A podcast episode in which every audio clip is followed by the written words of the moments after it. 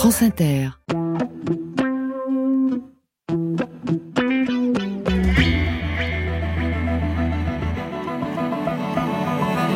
Bonjour et bienvenue sur le plateau de Mosaïque. Ce matin, une nouvelle émission, un nouveau magazine, Mosaïque numéro 1. Myriana. Dobar dan, dobrodošli. Vaš magazin Mozaik i nadamo se da ćemo zajedno provesti sva ili delimično sva nedeljna jutra u ovoj godini. صباح الخير ومرحبا بكم اليوم تشوفوا برنامج جديد موزايك برنامج جديد عام جديد Bons dias e bem-vindos à nossa emissão Mosaico. Todos os domingos às 10h30 vamos passar convosco uma hora e meia deste ano novo de 1977. Histoire de Tous les dimanches matins, 10h30, Mosaïque. Mosaïque pour vous, travailleurs immigrés. Patrick Boucheron sur France Inter. Bonjour à toutes, bonjour à tous. Une émission sur les cultures immigrées à la télévision française, présentée en huit langues, pour entendre des chansons de son pays, mais aussi pour débattre sur le droit de la nationalité ou les discriminations. Ça a existé, ça? Eh ben oui. C'était Mosaïque, tous les dimanches, sur France 3, de 77 à 87. Son producteur et réalisateur, Toufik Fares, se souvient que pour la première, on avait cru bien faire en décorant le plateau de peau de léopard. On n'est plus aux colonies, s'exclama-t-il. Ben si, encore un peu, c'est bien le problème. Il se rappelle aussi combien il fut heureux lorsque cette émission familiale par et pour les immigrés, qui pouvait rassembler 6 millions de téléspectateurs, élargit son audience bien au-delà des publics immigrés. Mais il se souvient aussi d'avoir regretté que Mosaïque n'ait pu se défaire de son statut d'exception, financé par le Fonds d'aide sociale, elle ne fut jamais intégrée à la télévision publique. Les archives de Mosaïque sont aujourd'hui au musée, et ce musée est un musée national d'histoire de l'immigration. Il faudrait pouvoir détacher chacun de ces mots tant ils sont importants. L'immigration fait partie intégrante de notre histoire, toute notre histoire, et voilà pourquoi le musée qui lui est consacré est un musée national. Entendez, et cela aussi pèse son poids de reconnaissance, que ses collections sont inaliénables. À Paris, en lisière du bois de Vincennes, le palais de la Porte Dorée fête la refonte complète du parcours permanent de ce musée, ouvert gratuitement au public, et c'est une fête, oui, de pouvoir enfin considérer avec justice, avec justesse, ces aventures humaines, ces parcours de vie qui font l'histoire de ce pays, notre pays, et que ce nous respire un peu mieux. Voilà pourquoi c'est un bonheur et une fierté pour moi, une émotion aussi, je dirais, pourquoi tout à l'heure, de recevoir trois de ces commissaires scientifiques, Delphine Diaz, Camille Schmoll, Emmanuel Blanchard. C'est maintenant dans Histoire 2. Delphine Diaz, Camille Schmoll et Emmanuel Blanchard, bonjour. Bonjour. Alors, je vous présente Delphine Diaz, vous êtes maîtresse de conférence à l'université de Reims-Champagne, historienne de l'asile des réfugiés au 19e siècle. Nous vous avons déjà reçu l'année dernière pour votre formidable livre En exil, paru euh, en folio. C'était une histoire des réfugiés en Europe du 18e siècle à nos jours. Camille Schmoll, vous êtes géographe, directrice d'études à l'EHESS, spécialiste des migrations en Méditerranée. Et votre dernier livre est, paru en 2020 à la découverte sous le titre Beau et terrible et d'une terrifiante actualité. Aujourd'hui, on en reparlera, Les damnés de la mer, femmes et frontières en Méditerranée. Quant à vous, Emmanuel Blanchard, vous êtes directeur adjoint de Sciences Po Saint-Germain-en-Laye, historien de la police, des politiques de nationalité, mais aussi de l'immigration algérienne, histoire de l'immigration algérienne, c'est votre livre paru en 2018, et vous avez été tous les trois commissaires scientifiques du parcours permanent du Musée national de l'histoire de l'immigration avec Marianne Amar, historienne des réfugiés dans les années 30 et 40 et responsable du département de la recherche au musée. Bah, c'est pour ça qu'elle peut pas être avec nous dans le studio parce que elle fait visiter des scolaires. Mais c'est pas à elle qu'on va commencer. Bonjour Marianne Amar. Bonjour Patrick Boucheron. Quelles questions il fallait se poser pour refaire ce musée et y mettre l'histoire de l'immigration? En fait, il y a deux grandes questions, à mon avis, qui se posent. C'est comment on construit le récit et euh, avec quoi on l'écrit dans l'espace. C'est euh, hier, aujourd'hui, ailleurs, c'est toujours un peu cette question qui se pose. Et, et pour après, refaire pour refaire ce musée, est-ce que vous vous êtes inspiré d'exemples justement euh, ailleurs qu'en France? Pas exactement, faut le dire. D'abord parce qu'on est quand même reconnu comme étant un des plus grands. Il y a pas beaucoup. Ellis Island, par exemple, aux États-Unis, est quand même un petit peu vieillissant. Mhm. Moi, je suis allée à Buenos Aires, j'ai vu le musée de Buenos Aires, mais Ellis Island et Buenos Aires ont un atout que nous n'avons pas, ce sont des musées de sites c'est-à-dire qu'ils sont installés dans des lieux qui sont euh, très connectés à l'histoire de l'immigration dans ces pays. Et donc, il y a tout de suite une puissance du bâtiment qui les accompagne dans le récit de cette histoire. Et donc, euh, l'opération muséale, elle, elle, complète, mais elle n'a pas besoin de tout créer ex nihilo. En fait, les questions qu'on s'est euh, posées, effectivement, ça a été comment élargir cette histoire, comment on rend visible une histoire faite d'invisibilité et de silence. Tarek avait pointé ça, Ellis Island, il disait euh, comment montrer ce qui n'a pas été vu. Oui. Ce qui est quand même une question un peu euh, centrale. Et puis, euh, comment maintenir le regard critique de l'historien, la conflictualité de cette histoire dans une opération patrimoniale qui quand même a toujours tendance à pacifier Emmanuel Blanchard, parlons justement des, conditions euh, politiques de création d'un musée. La mission, c'était de rassembler, d'exposer des savoirs sur l'immigration dans un souci de connaissance et de reconnaissance, des parcours d'intégration des populations euh, immigrées, et afin, je cite ces statuts, de faire évoluer les regards sur les mentalités françaises. Alors Jacques Toubon, qui œuvra beaucoup pour ce musée, en rappelle l'histoire dans un livre qui paraît aujourd'hui pour accompagner l'ouverture de la galerie permanente, une histoire de l'immigration en 100 objets. Cette histoire, euh, depuis 2002, euh, elle est liée à la défense des droits et à la lutte contre les préjugés. Pourquoi 2002 d'ailleurs? Pourquoi 2002 On a une histoire qui est longue, c'est une histoire de mobilisation, des mobilisations qui sont avant tout des mobilisations militantes, euh, d'associations, des mobilisations scientifiques, euh, d'historiens et d'historiennes. 2002, c'est bien sûr euh, le coup de tonnerre, mais qui finalement était peut-être pas totalement inattendu de la présence du Front National au second tour de l'élection présidentielle. Et on a un musée qui va d'abord être porté à partir de 2002 au plus haut niveau de l'État, notamment par Jacques Chirac et ses ministres, mais on a un musée dont on peut dire qu'il est mal né d'une certaine façon. On a un musée qui est écrasant. Il est écrasant dans son palais, l'histoire coloniale. Il, il est, mal né parce qu'en 2007, quand il arrive... il, est, il, est, il est écrasant parce qu'en 2007, il y a le, débat sur l'identité nationale, Nicolas Sarkozy. Et donc c'est un musée dont les historiens quitteront les instances avec la démission euh, du comité scientifique. On citera notamment Nancy Green et Gérard Noiriel parmi huit. Et, un musée qui euh, n'a pas été inauguré en 2007. Voilà, un musée qui ne sera pas inauguré. Euh, D'une certaine façon, la reconnaissance n'est pas là. Il a été porté tardivement par une partie des autorités étatiques et au moment où il euh, devait inaugurer, euh, il y a ce refus de reconnaissance qui ne sera que tardivement comblé par l'inauguration de François Hollande en 2014. Et puis en, 2017, alors je le dis parce que effectivement là, là pour une fois, je fais un petit peu partie du décor. On me demande avec Romain Bertrand de faire un conseil scientifique de préfiguration de la refonte de la galerie euh, permanente. Elle va être euh, rendue, euh, il va être rendu ce rapport en 2019 et puis publié sous le titre Faire musée d'une histoire commune. Et puis après, vous avez pris le relais, vous avez été commissaire scientifique et je peux dire quand même que je suis quand même très fier. Enfin, moi, j'ai rien fait. Je vous ai juste rassemblé. Mais le résultat, il est magnifique.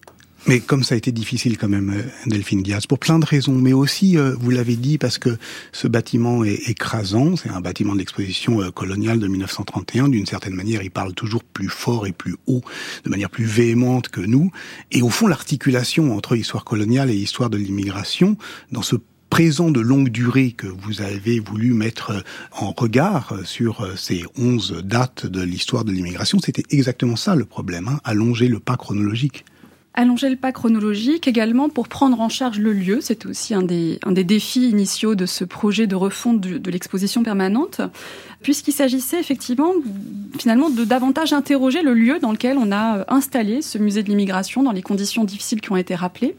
Et il nous fallait bien sûr prendre en charge aussi cette histoire de migration coloniale qui était assez finalement peu présente dans la précédente exposition permanente pour plein de raisons et qui du coup est davantage entrée dans euh, la refonte de ce musée. Il nous a semblé important aussi d'allonger finalement la période chronologique étudiée en la scandant à travers ces différentes dates euh, qui euh, rythment le parcours du visiteur.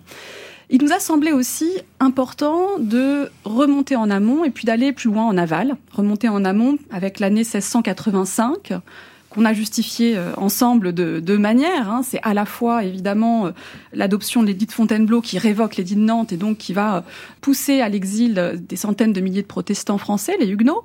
Et puis c'est aussi euh, l'adoption du, Code noir qui va instaurer une séparation raciale dans les colonies françaises des Antilles dans un premier temps. Donc voilà, on voulait prendre en charge cette histoire longue et puis cette dimension coloniale, on la retrouve vraiment d'emblée dès la première salle puisque la première salle, elle rappelle aux visiteurs que à l'époque moderne, il y a quand même une migration contrainte de très grande ampleur, qui a une dimension transatlantique, on le sait, c'est celle que vont vivre les euh, captifs africains prisonniers convoyés par les navires euh, négriers, notamment l'Aurore, dont la maquette est présentée dans la première salle, hein, avec 1,4 million de personnes euh, ainsi transportées vers les colonies françaises. Donc une chronologie élargie, éclaircie, scandée, mieux scandée, mais aussi une compréhension transnationale de l'histoire des migrations Camille Schmoll, vous, vous êtes géographe, donc vous voyez ça euh, au large, et, on peut mieux voir quand on compare, évidemment, les spécificités françaises de cette histoire. À la fin du 19e siècle, la France fait exception en Europe, car elle n'est pas terre d'émigration. Effectivement, il y avait cette dimension, ce souci euh, comparatiste. Donc, on a essayé d'introduire différentes formes de comparaison, euh, à la fois de la France et la spécificité française, effectivement, dans cette histoire d'une immigration qui arrive bien plus tôt que d'autres États européens. Mais il y avait aussi, effectivement, cette envie d'élargir le regard, de mondialiser en quelque sorte cette histoire d'émigration vers la France et de France. Et donc, on a essayé d'avoir, euh, pour le dire dans les mots d'une géographe, une perspective à plusieurs échelles. Mmh. C'est-à-dire qu'on a travaillé non seulement l'échelle européenne, l'échelle mondiale. Alors c'est effectivement l'exemple d'entrée de jeu quand on parle à la fois de l'exode des Huguenots qui va jusqu'en Afrique du Sud par exemple, ou quand on parle de, de la mise en esclavage, c'est exactement ça. Et on a essayé de maintenir ce regard-là jusqu'à la fin, y compris en montrant parfois comment finalement l'histoire euh, l'histoire des migrations et la France est parfois complètement à l'écart de certaines histoires migratoires. Donc par exemple quand on parle des grands exils contemporains, on a essayé de montrer comment aussi ces exils ne touchaient pas prioritairement la France ni l'Europe d'ailleurs. Alors Emmanuel Blanchard, ça exige évidemment de ne pas raisonner à, France constante, comme euh, le dit euh, l'historien euh, Romain Bertrand, c'est-à-dire de tenir compte effectivement des, des, variations des frontières et des droits qui sans cesse brouillent cette frontière qu'on croit solidement établie entre les Français et les étrangers. Collectivement, nous avons en effet voulu casser la dichotomie entre français et étrangers, notamment en optant pour une perspective qui est celle d'une France à géométrie variable. On devient français ou française aussi parce que les frontières de la France changent. On le voit bien au moment des décolonisations euh, dans les années 1960, avec euh, dizaines de millions de personnes qui perdent la nationalité française et qui peut-être vont la réintégrer un jour, euh, demander à être plus tard. Donc ça, c'est extrêmement important. Et cette géographie et cette géométrie variable s'accompagnent d'une France cité du point de vue juridique, qui aussi euh, varie selon les époques. Et donc, ce qui est très important, c'est de ne pas faire une histoire où il y aurait des étrangers et des étrangères qui arriveraient dans une France réceptacle et qui, d'une certaine façon, s'y fonderaient. Ce qui mmh. aurait pu être une perspective. Il s'agit plutôt d'essayer de montrer comment être français, française, étranger ou étrangère en France varie en fonction des grands conflits géopolitiques, des évolutions du droit et d'une géométrie variable de ces frontières de la France. Et tout ça, c'est un c'est-à-dire que ça donne à voir euh, des parcours euh, par euh, la voix, la musique, les objets, de l'art, de l'art contemporain, et il y a un enjeu de reconnaissance. Hein. évidemment, je voudrais vous demander, vous qui avez été les, commissaires scientifiques avec Marianne Amar de cette exposition, il y avait aussi des commissaires à l'intérieur du, musée, Sébastien Gogalp et Émilie Grandon ces objets, est-ce qu'il y en a un qui vous touche particulièrement ou dont vous êtes particulièrement fier? Delphine Diaz alors moi, il n'y a pas un objet finalement, parce qu'il y en a vraiment beaucoup qui m'ont frappé, y compris finalement dans les salles les plus contemporaines euh, sur lesquelles j'ai un peu moins travaillé. Par exemple, cette pierre euh, issue d'un chantier du RER, qui est une pierre apportée comme une relique par José de Matos. Mais ce qui m'intéresse moi ici aussi dans ce parcours, c'est qu'on a essayé de rappeler des chiffres, des faits, et puis aussi de restituer des itinéraires individuels. Hmm. Et ça, on le retrouve vraiment à chaque, dans chaque étape de notre euh, nouvelle exposition. C'est qu'on a essayé à la fois de cartographier des itinéraires individuels, de restituer des récits de vie, de montrer des archives de l'intime en migration. Par exemple, vous allez trouver euh, dans la salle 1917 un très bel ensemble familial autour de Nicolas Vorontsov et de sa femme, Konstantinova Reznikov, qui a laissé un journal intime de son séjour en exil en France et Mm. qui dessine, qui écrit. Donc voilà, typiquement, c'est vrai que c'est ça qui m'a beaucoup ému, moi, en, en- en visitant euh, à mon tour euh, ce musée, c'est de voir à quel point on a essayé, en tout cas, de tisser une restitution des faits, des chiffres. Rappelez que en France, l'immigration, c'est pas un accident, c'est vraiment structurel. C'est-à-dire que l'histoire de notre pays est une histoire structurellement appuyée sur le fait migratoire. hein. On est le premier pays d'immigration en Europe tout au long de l'époque contemporaine. Et c'est pour ça qu'il faut donner à voir euh, des visages, euh, des paysages. C'est pour vous aussi, euh, Camille Schmoll, j'imagine, un engagement qui est un engagement à la fois intellectuel et sensible. C'est vrai euh, que c'est- ce qui a aussi été difficile en fait hein, dans l'élaboration du parcours, mais je pense que c'est vraiment sa grande richesse, c'est-à-dire que c'est un parcours polyphonique qui est basé Mhm. sur les différentes collections du musée, donc qui a, qui a été basé vraiment sur une discussion avec le directeur du musée, Sébastien Gocalp, avec Émilie Gandon, avec Isabelle Renard en charge des collections, avec lesquelles on a discuté des différents objets, des différentes collections et, et pour les différentes périodes. Et ça, c'est vraiment la richesse du, du parcours. Donc euh, c'est ce dialogue-là qui est institué en fait. Et puis il y a aussi quelque chose, euh, Emmanuel Blanchard, qui m'a beaucoup puisqu'on parle de collection justement. C'est l'arrivée dans les collections nationales d'objets, on va dire vernaculaires. Il y en a un qui est quand même bouleversant, c'est le, le banc en bois du tribunal de Bobigny, où euh, ceux qui attendent leur euh, le résultat de, de leur demande d'asile notamment, et et il y a des graffitis, et, et c'est le monde entier qui s'invite euh, sous ces gravures. Oui, et donc on sommes dans un palais, le palais de la Porte Dorée, dirigé par Constance Rivière, et pourtant on a eu grande liberté pour faire rentrer aussi des militants inattendus dans, dans, dans ce palais, puisque ce banc, vous pouvez presque vous asseoir dessus, mais sans doute pas, parce que nous sommes, euh, nous sommes dans un musée, il y a un palais, nous le rappelons, donc vous vous posez devant, et qu'est-ce que vous voyez devant? Vous voyez une affiche du mouvement Immigration Banlieue, Justice pour les banlieues, qui euh, me semble extrêmement intéressante de faire rentrer au musée des mouvements qui ont eu une histoire si importante, hein, mais parfois oubliée. Sakadene,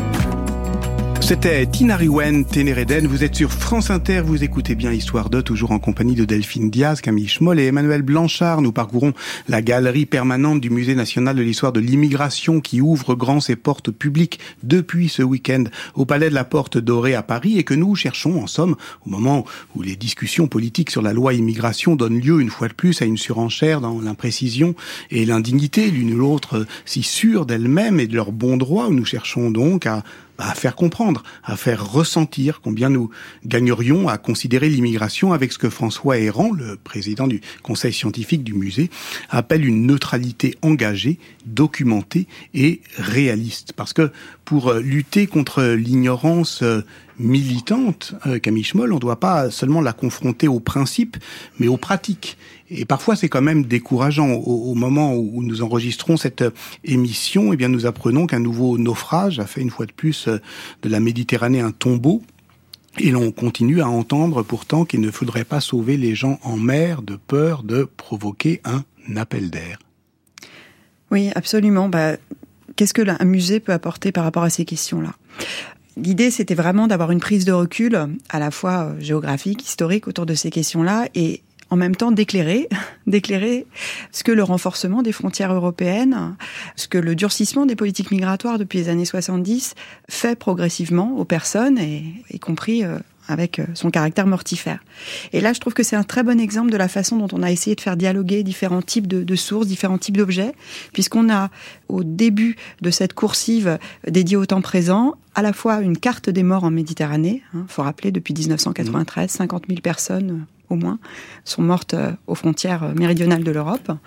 Une carte qui a été l'objet vraiment d'un travail de recherche à plusieurs voies hein, entre de nombreux chercheurs qui se sont intéressés à cette dimension voilà, de, spatialisation, de cartographie des morts. Et puis à côté des, pièces de la collection euh, des objets de SOS Méditerranée. Et donc ça permet d'évoquer la question des solidarités comment aussi, face à ces politiques répressives dures, des solidarités se tissent, se forgent.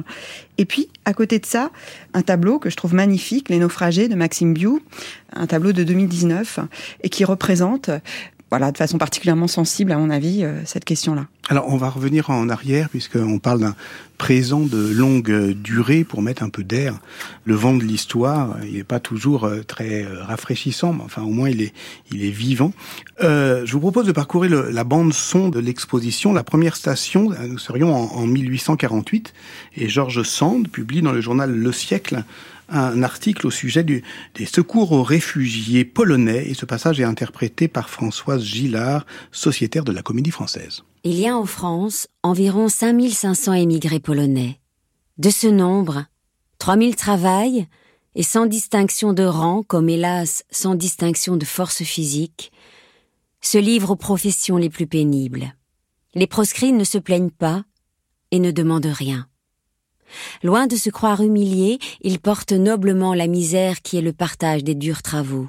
Ils remuent la terre sur les grandes routes, ils font mouvoir des machines dans les manufactures. Mais il reste environ onze cents personnes, vieillards, femmes et enfants, accablés par les infirmités, la misère et le désespoir. Georges Sand, la princesse Anna Czartoryska, 1839. Delphine Diaz, ça nous permet, euh, euh, cette voix, euh, de parler ben, du statut des réfugiés, du transit, de la manière dont tout cela s'est organisé au XIXe siècle. Oui, ce texte de Georges Sand, publié en 1839, permet justement de parler voilà, d'une grande migration contrainte, celle des Polonais qui ont traversé les États allemands passés ensuite en France par Strasbourg et qui ont été dispersés euh, de manière volontariste par le gouvernement dans tout le territoire français. Georges Sand qui les a notamment aidés depuis Nohant, hein, dans l'Indre, puisque l'Indre faisait partie d'un de mmh. ces départements de l'intérieur vers lesquels les, les réfugiés étaient envoyés. Donc c'est un texte qui nous permet de parler à la fois des politiques, visant les réfugiés, puisque cette catégorie administrative naît véritablement durant cette période, et puis qui nous permet aussi de parler finalement du fait que bah, les réfugiés sont aussi parfois des immigrés comme les autres, qui doivent aussi trouver du travail. Voilà, et donc c'est un, point qu'aborde le texte. Et également les pratiques de solidarité interne au groupe, et également, bien sûr, les engagements de la société civile française au profit des étrangers. Alors on peut pas tout parcourir, mais ce qui est beau dans la scénographie, notamment de l'atelier euh, MF, c'est qu'elle rythme la visite de, manière dynamique en, variant à la fois les décors et les ambiances. évidemment, quand on entre dans, dans les années noires, elles sont vraiment noires. Là, écoutez, nous sommes en 1938 avec Jacques Doriot. Le phénomène n'est pas nouveau. Il date de 20 ans. Sitôt après la guerre, nous avons confondu l'immigration nécessaire avec l'adoption des rebuts de tous les pays. Nous avons naturalisé de préférence les politiciens que les travailleurs honnêtes. Les amis de Blum et de Torres ont eu davantage droit de citer que les modestes producteurs. Tout a été faussé par la politique. L'invasion espagnole souligne le danger. Elle ne le crée pas. Il est plus ancien et plus profond. Aussi, il faut lui appliquer des remèdes qui portent sur l'ensemble des étrangers. Jacques Doriot, président du Parti populaire français, haute figure de la collaboration que sa haine xénophobe fit passer du Parti communiste à la Légion des volontaires français contre le bolchevisme. Emmanuel Blanchard, euh, c'est aussi ça, ce musée. C'est-à-dire que ça affronte la question de de la xénophobie, de, de la haine. Mm. C'est une histoire aussi des, des, xénophobies, des haines, de l'antisémitisme, du racisme, et c'est aussi une histoire de certaines ambitions politiques, puisqu'on ne va pas faire l'histoire de la trajectoire de Jacques Doriot, mais on voit bien comment une ambition politique peut amener à politiser des sujets euh, à outrance et euh, conduire euh, au pire, d'une mm. certaine façon, et c'est de cela dont est l'emblème Jacques Doriot. Oui, et alors justement, cette politisation, c'est très intéressant parce que d'une certaine manière, c'est un fil rouge du parcours il y a les réfugiés, euh, les réfugiés au 19e siècle, il y a la politisation effectivement de tous les débats euh, sur le droit euh, à la nationalité. Puis je voudrais qu'on s'arrête en 1973 avec vous, Emmanuel Blanchard, parce que c'est une année clé. Alors pour effectivement la, la, la constitution du, du statut des, des, réfugiés, avec l'arrivée des Chiliens, mais en même temps c'est la fin de l'immigration de travail. Et là il y a presque un scoop au fond, euh, dû notamment au, travail de Sylvain Laurence, vous allez nous expliquer tout ça, c'est que, euh, eh ben, en fait, euh, s'il y a un coup d'arrêt à l'immigration euh, de travail en 73-74, c'est parce que on se rend compte qu'il y a une très forte politisation des populations immigrées, et c'est ça qui est en jeu, en fait.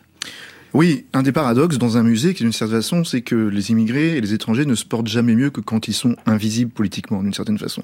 De 1945 euh, au début des années 70, il y a très peu de politisation de l'immigration. Et ce qu'on a appelé le tournant des années 70, c'est pas un tournant économique. Certes, la, crise économique euh, va peut-être parfois attiser des concurrences par le bas sur un certain nombre de, de lieux de travail, mais on retrouve à partir de la fin des années 60, 2070, des hommes euh, politiques, et à l'époque c'est des hommes, peu de femmes, qui cherchent justement à se refaire une place en lien avec une partie de la haute administration, en politisant cette euh, question de l'immigration et en considérant qu'une immigration choisie, pour terme un terme euh, contemporain, peut être la seule qui euh, soit désirable et qu'il faille en revanche se débarrasser d'un certain nombre d'indésirables, pour reprendre le terme des années 30, qui filent aussi tout au long de la période. Ah, justement, pour nous laver un peu les oreilles de, de ces sons des années 30, écoutez ce qui a été l'hymne politique des exilés portugais en 1964 2014, Grandola Villa Morena, enregistré par euh, Zeca Afonso à Hérouville en Vexin. Grandola Villa Morena,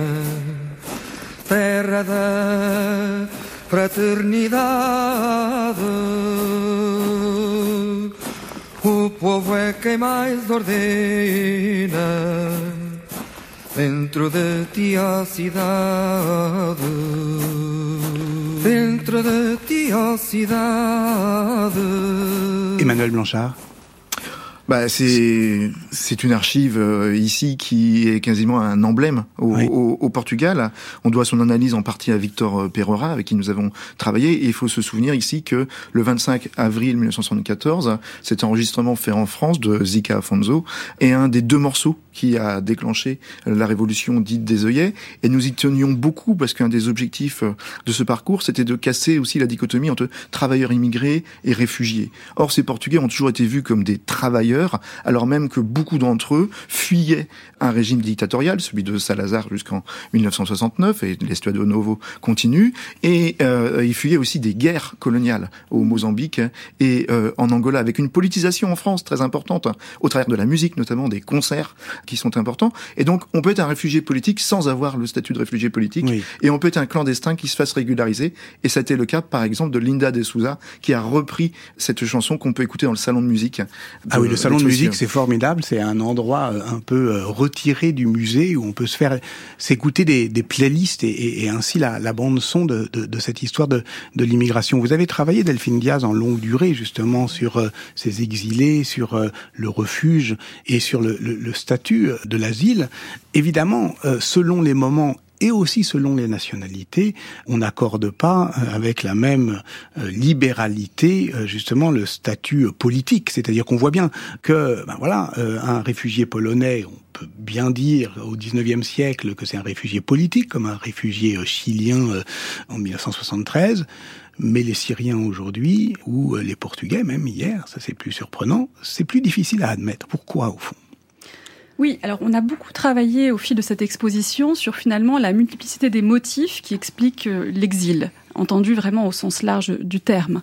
Et euh, on présente dans le parcours justement des itinéraires de personnes étrangères qui sont venues en France pour à la fois des motifs politiques ou des motifs religieux ou parfois des motifs professionnels et les, les choses se mêlent. Et donc euh, les identités se brouillent également.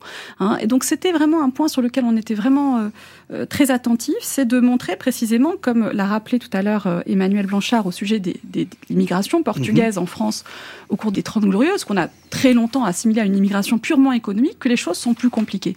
Et en effet, on l'a dit, certains exilés politiques ne vont pas obtenir le statut de réfugié. On peut penser aux, exilés antifascistes italiens dans les années 1920 en France qui n'obtiennent pas euh, le certificat Nansen qui a été euh, voilà l'ébauche finalement du, droit international de, l'asile en Europe.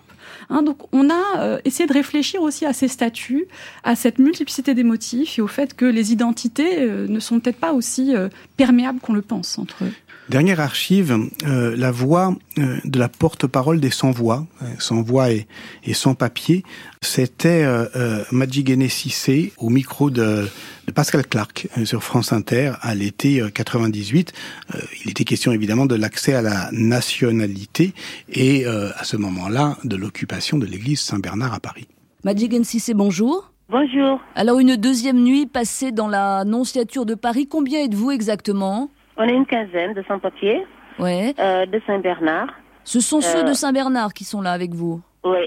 Ça fait 29 mois que nous sommes en lutte pour la régularisation. Et jusqu'à présent, il y a 17 d'entre nous qui ne sont pas régularisés.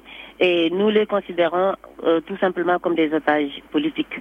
Parce que euh, d'après les régularisations qu'il y a déjà eu de par le passé, il n'y aurait aucune raison euh, de ne pas régulariser ceux qui restent. Alors c'est pour dire que tout le collectif de Saint-Bernard reste solidaire à ces euh, 17 camarades-là pour interpeller et l'opinion publique nationale et internationale que nous avons décidé de faire cette action. Camille Schmoll. Ça fait des frissons d'écouter Majigan Sissé, qui est décédée il y a tout juste un mois, qui était une des figures de proue de la lutte des sans-papiers et qui justement était une femme. Donc il y a aussi eu cette idée, euh, cette envie très forte d'introduire davantage de parcours féminins et, de parcours de femmes dans cette exposition. Et euh, Majigan, en l'occurrence, qui était vraiment une intellectuelle, une militante importante, euh, sénégalaise, a eu un rôle central dans ce mouvement des sans-papiers. Mais l'idée, c'était aussi de montrer que ce mouvement, il ne naît pas en 1996, il ne s'arrête pas après. Et donc on commence dans les années 70. Mais un dernier point peut-être, c'était aussi euh, la question de l'articulation dont parlait Delphine entre euh, la figure du réfugié et la figure euh, du travailleur en fait. Et euh, la citation qui est exposée au musée de Majigan elle montre bien ce glissement-là. Qu'est-ce qui se passe dans les années 90 Au début des années 90, on a ce qu'on appelle la crise de l'asile, c'est-à-dire que tout d'un coup, le taux d'accord de l'asile chute drastiquement. Et donc toutes ces personnes qui sont déboutées du droit d'asile deviennent aussi des sans-papiers. Et donc là, ça fait très très bien le lien entre ces deux questions, c'est-à-dire comment d'un côté, comme ça, moment donné de l'histoire, on va devenir, alors qu'on aurait pu à un autre moment être reconnu comme réfugié, on devient des travailleurs sans papier, des clandestins, des irréguliers. Si vous me permettez un, mot pour terminer, moi, j'ai été euh, le spectateur un peu émerveillé de, cette euh, aventure, de cette recherche que je savais euh, innovante, vibrante et engagée, mais que j'imaginais pas au fond aussi riche. Et aujourd'hui, euh, l'écart entre cet extraordinaire élan de connaissance et de reconnaissance que vous incarnez, mais avec bien d'autres, et la pauvreté du discours politique sur l'immigration. Qu'est-ce qu'on en pense? On, se désespère Qu'est-ce qu'on fait? Alors on fait un musée, d'accord, mais après, Delphine Diaz on documente. Je crois qu'il y a déjà aussi cet effort de documentation qui est essentiel. Et finalement, la, récente enquête d'opinion réalisée par le, le, cabinet Occurrence montre que précisément, en fait, les, ceux qui ne connaissent pas l'immigration ont tendance plus spontanément à rejeter la figure de l'étranger. Donc, on, on a l'espoir que, en connaissant davantage son histoire, en sachant qu'un Français sur trois est un descendant de l'immigration, on peut essayer de faire comprendre ce phénomène. Donc ne regardez pas seulement l'affiche, euh, entrez dans le musée, Emmanuel Blanchard. Oui, bien sûr, et on se souvient que les luttes de connaissances euh, peuvent euh, longtemps être des défaites, mais nos collègues qui ont travaillé sur le climat, par exemple, savent qu'elles se transforment parfois aussi en capacité à persuader. Donc vous, Camille Schmoll, qui avez travaillé sur des drames en Méditerranée, des, des femmes... Pour un GIEC d'émigration. Oui, vous, vous ne désespérez pas non plus. Voilà, avec des faits et objectiver un peu tout ça. Et puis se détacher aussi des questions d'actualité, euh, du rythme impulsé par les politiques parfois qui nous étouffent un peu. Eh bien, merci Delphine Diaz, merci Camille Schmoll et merci Emmanuel Blanchard.